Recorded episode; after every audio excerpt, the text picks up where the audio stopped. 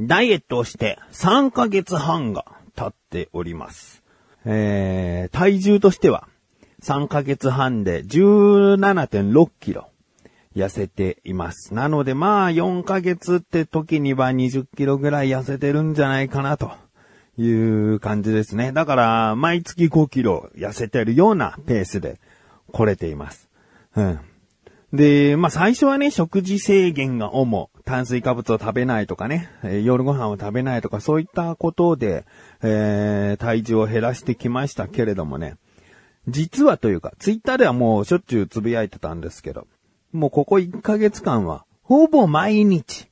走ってます。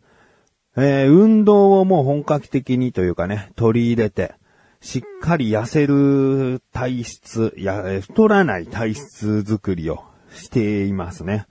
えーやっぱり食べないダイエットで脂肪を減らすっていうのも、うん、いいんだけど、ある程度体重減ってきたら、やっぱ運動をすることで、えー有酸素運動をすることで、えー消費カロリーを増やし、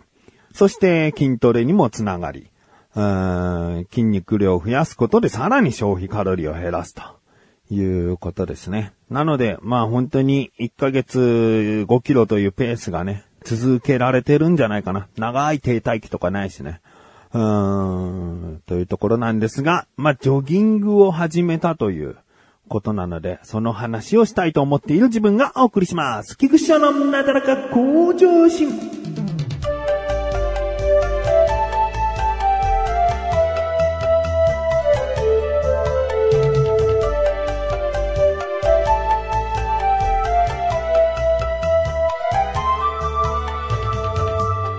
とりあえずまあ走ろうと思ったんだけど、その時体重どんぐらいかな ?80 ないぐらいだったと思うんだけど、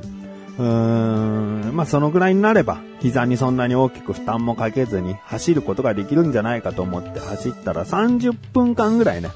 走れました。うーんで、そこから距離を伸ばそうとかね、もっと速く走ろうとか、そういったところを意識して、毎日こう、その昨日の自分よりはえ何かこう超えられるようなやり方を考えながら、今のところ1ヶ月経っておりますけれども、まあそこを超えるという実感を得るためには、やっぱり距離とか時間っていうのをこう測っていないとなかなかね感じにくい。でですね、この距離ね、えー、まあ例えば近くに大きな運動場があってね、一周400メートルですとか分かりやすいところがあればいいけど、うちの近くにはそういった大きな競技場みたいな、大きな、自然公園とかそういったものがないので、えー家の周り、近所を走るということになるんですけど、まあ、うちの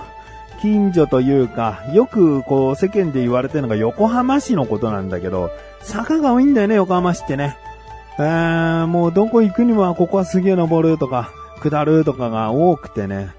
うーん、まあ本当にまあ横浜市全部がってことじゃないんだろうけどね。でもよく、あの、言われてますよね。坂が多いってね。で、うちはですね、比較的丘の上なんですよ。だからどっか長距離走ろうって思うときに、まず下る。うん、そして登るっていうのが絶対に出てくるんだよね。うん、で、このコースで走ろうと思って一回走り切ったところが、まあ、高低差激しくて、でも高低差激しいことがジョギングに向いていないわけじゃないんだけど、有酸素運動をする上で、その距離を測るときに、まあ、ね、上り坂の1キロと平坦の1キロだったら絶対時間も変わってきちゃうし、その、有酸素運動の量というか、そういったものにも違いが出てくるから、なるべく平坦で、こう、比べていきたいっていうか、やっていきたいと思ってるんだけど、うーん、まあ、どうしようかなと思ったら、距離測っていうサイトがあって、マピオンさんが出してる距離測っていうね、パソコンでこう調べることができるんだけど、アプリもあんのかな？えー、で、それで、距離測で地図をまず開いて、どこを走ったら比較的平坦なのかなっていうのをですね、えー測ろうと。で、僕が考えたコース、えー今までのは、高低差激しいコースだと4キロっていう、またちょっと微妙な距離なんですよね。5キロとかがいいなと思ってたんだけど、あのーなるべく平坦で分かりやすい距離のコースないかなと思って、すごいこう、近所なのに地図上でこう調べたら、まあ、上り坂は多少あるんだけど、帰りは下り坂になるんだけど、あの、一本道で、比較的平坦で、往復2キロっていう。だから行って帰ってきたら2キロだから行くで1キロっていう分かりやすい。あ、これはなんかこう日々走っていく上で、こう昨日はどんぐらい走ったとかそういうのが比べやすくていいなというコースを見つけたんですね。で、このコースというのが、まあ、緑道なんですね。車は走らない。えー、住宅地の中にある緑道で、えー、まあ、住人の人たちが歩いている程度の、まあ、人がわしゃわしゃいるわけでもなく、昼間だったら散歩してる人もいればっていうぐらいの、えー、ところで、で、ここいいなと。ね、やっぱ、車がビュンビュン走って排気ガスいっぱいのところよりは、こう自然に囲まれた道いいなと。うん。でもま僕が走るのはですね、夜なんですよね。早い時間だと7時から8時とか、そういった時間に走れるし、まあやることがあって無理だった場合は11時とか、まあ10時とか、うん、そういう深夜帯に走ることがあって、で、そこがですね、夜になるとまあ暗いんですよね。街灯が2、30メーター置きぐらいにあるんだけど、その街灯もピカーっていう街灯じゃなくて、ポワーンとした街灯だから、もう街灯と街灯の間はもう、ほぼ暗い。目を凝らしても道の横のその木々の奥は何があるか見えないぐらいの。うんまあ暗いんですよ。だから夜の時間っていうかまあ7時過ぎはですね、ほとんど人が通らない。え、もう会社から帰ってくる人とか、買い物から帰ってくる人がほんとちらほら歩く程度で、暗いんですよね。うん、でもまあほら、ジョギングしてる姿ってあんまり人に見られたくないし、こうね、ゼハゼハ言ってる顔とかね、え、あんま見られたくないし、まあまあいいかと。暗いけれども走れなくないし、えー、今まで走ってたところよりは高低差がないし、と思ってね。で、そこを走ってみようと。1往復2キロだから、まあ、2往復はしたいなとか思いながら走って、で、まあ先ほども言ったように暗い緑道なんですけど、僕、まあお化けとかそこまで今の年になると怖くはないんだけどね。でもこうちょっと走っていくと、ああ、そういえば、ここの緑道のところに屋外プールがあると。で、そこのちょっと見上げるとね、屋外プールの柵が見えて、プール自体は見えないんだけども、柵の奥はもうプール。だから、なんか夜のプールって怖いよね。しかも屋外だから、今全然こう人気がないわけ。こんな寒い時期、プールやってないからね。もう閉鎖している状態で、真っ暗の中、プールの横を通るっていうのが、もうちょっとドキドキするの。もし柵になんかがへばりついてたらどうしようとかさ、こう一瞬でも見ちゃったらもうおしまいだから、うわー怖いと思いながらね。まあやや、こう、いつもよりも速いペースで走ってったんだけど、で、しばらく走ってったら今度はですね、高校があるんですよね。学校。で、体育館とか、本校舎とかの、こう、窓とかが、はっきりこう見えるところの横を走るんだけど、それがまずちょっとドキドキしてさ、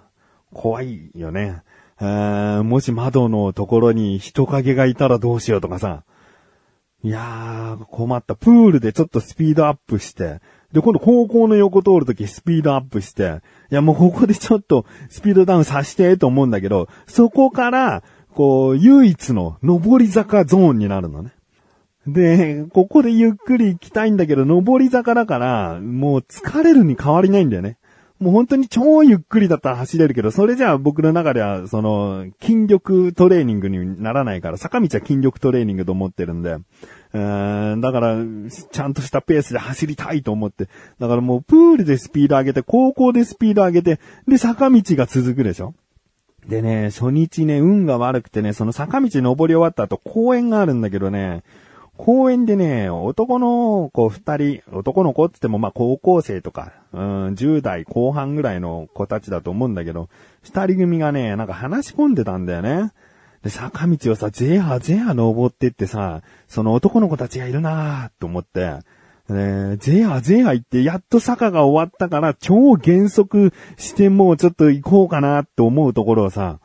なんか、その若者たちに、何あのおじさんすげえ遅くない？みたいなこと言われたら恥ずかしいなと思って。恥ずかしい思いでさ、またなんか強がってスピードアップしちゃってさ、もうそのコースさ、超疲れたね、初日。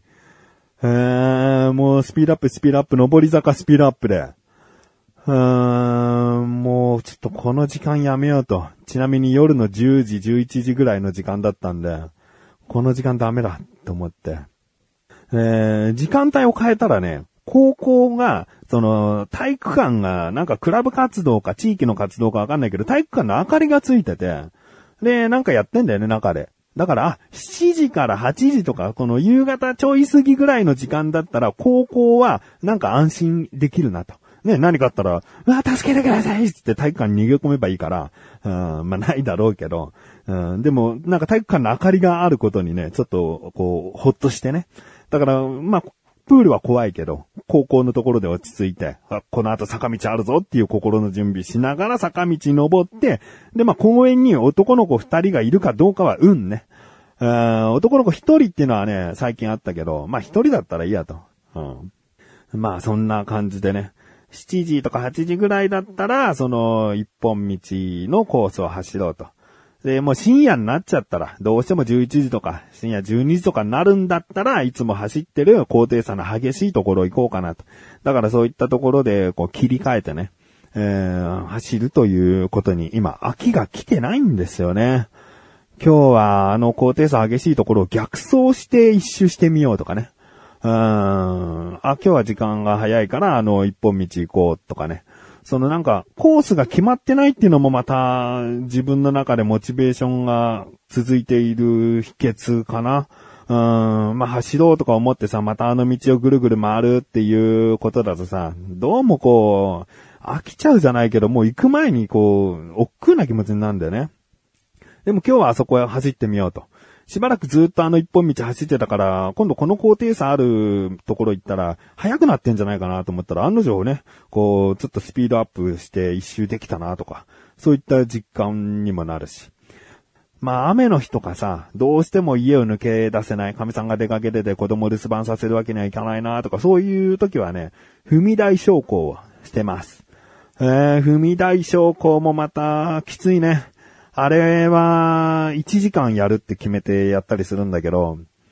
まあ、部屋の中でね、こう、いくら今の寒い時期とはいえね、部屋の中締め切って踏み台昇降1時間やると汗だらだらね。あ部屋にはエアコンないので、エアコンなしでですよ。なしでやってても汗だらだらになっていい運動だなと。うん、ジョギングはね、やっぱ寒いからか、汗そこまで感じないんだけど、うん、汗かくってことに関しては、踏み台昇降の方が効果あるかなとは思ってますね。だからその二つを切り替えて、そういう切り替えでね、毎日毎日この有酸素運動ができている。えー、一時一番最初の方は雨降ったからジョギング休もうっていうのが週に一回ぐらいあったけど、今はもう毎日、雨降ったら踏み台昇降でいいっていう、その、とにかく運動しようっていう風になってるから、今本当に、まあなんだろうな、運動することによって充実感を得てるというかね。運動することによってどうしても今日は好きなもの食べたいって思う欲求を抑えなくもなりましたね。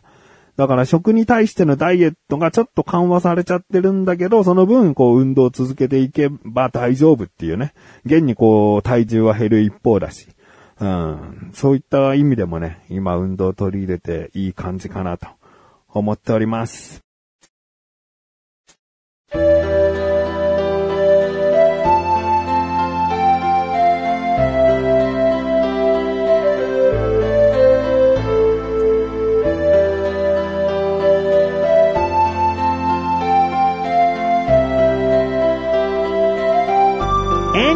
そしてすぐお知らせです。このなだらかご女子が配信されたと同時に更新されました、小高木口の小高ルチャー聞いてみてください。小高ルチャー今年最後の配信となりました。えー、今回は菊池からのお話ですね。えー、実家のパソコンが壊れたので修理に出して、とある出来事がっていう話と、あとマクドナルドに対してちょっと何か言ってるね、僕ね。うーん、まあまあ、気になるという方ね、ぜひ聞いてみてください。この番組とは違った熱を持った菊池でお送りしておりますので、えー、ぜひ聞いてみてください。ということで、なったらここじゃしおましょす。よろしくです。それではまた次回お会いできる菊池翔でした。メガネとマニのマリお疲れ様です。